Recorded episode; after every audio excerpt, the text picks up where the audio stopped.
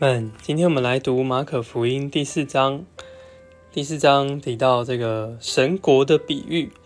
看到耶稣在这里用一个很有智慧的方式，向门徒、向众人启示这个神的国是什么。那四章一到三十四节，他用四种比喻。那一到十节讲到这个撒种的比喻，就是其实在马太福音也会读到，就是有这个。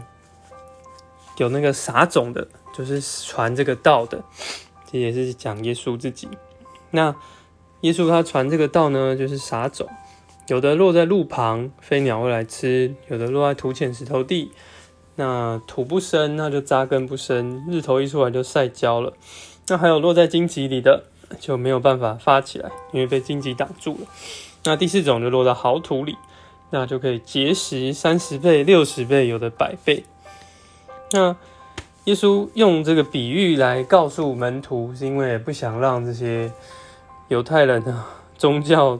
这些法利赛人啊，想不想希望他们明白，然后他们就悔改。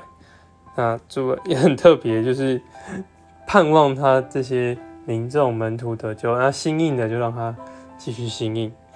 那好，再来就进到第二个比喻，第二个比喻讲到这个灯。灯的比喻从二十一到二十五节，就说：诶，这个灯呢，其实我们作为 这个灯是要放在床底下、桌子底下，还是要放在灯台上呢？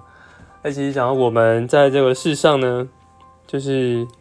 要成为这个世上的光啊，来向人来照明，不要把它自己这个这一份藏起来了。那其实主耶稣在我们身上都能够。像是灯一样来照亮这个黑暗的时代。那后面讲，诶，这个有的还要给他，没有的连他所有的都要夺去。如果我们是发光，诶，越照会越明。可是我们把自己的灯藏起来，你就越来越黑暗，甚至要熄灭了。好，那在种子的比喻呢，二六到二九，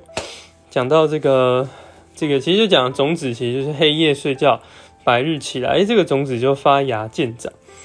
它怎么长的，其实也不知道。哎，可是就是自然而然就长了。这也告诉我们，这个生命就是自然而然的发展。那三十到三十四节呢，又讲了，好像一个芥菜种，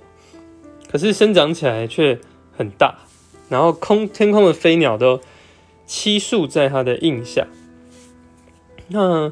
其实这个是比喻这个神国啊，它的外表时候。如果说是一种有一种败坏的情形的话，它可能长起来不并不像这个芥菜种一样，反而很多的飞鸟就撒旦哎都跑来寄宿在它底下，暗示神国其实在也是会有很多败坏的东西一直掺进来，那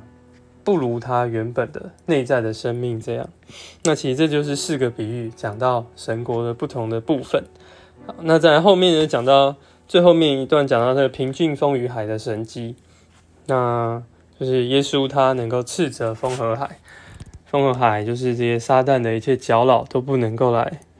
影响他们，连风和海，诶，这样一个没有生，好像我们觉得是自然界的东西，可是我们看见它背后有这个撒旦的权势，所以耶稣可以斥责他，他就平静下来。那那大概这就是马可福音第四章的内容。主啊，主耶稣，盼望我们能够认识这样的比喻，这样的话不像我们是隐藏的，告诉我们的心能够像好土一样啊，自然的发展，这样的生命能够彰显出来，叫我们不要把这个生命啊藏起来，然后越照越明，有的还要加给我们，你们。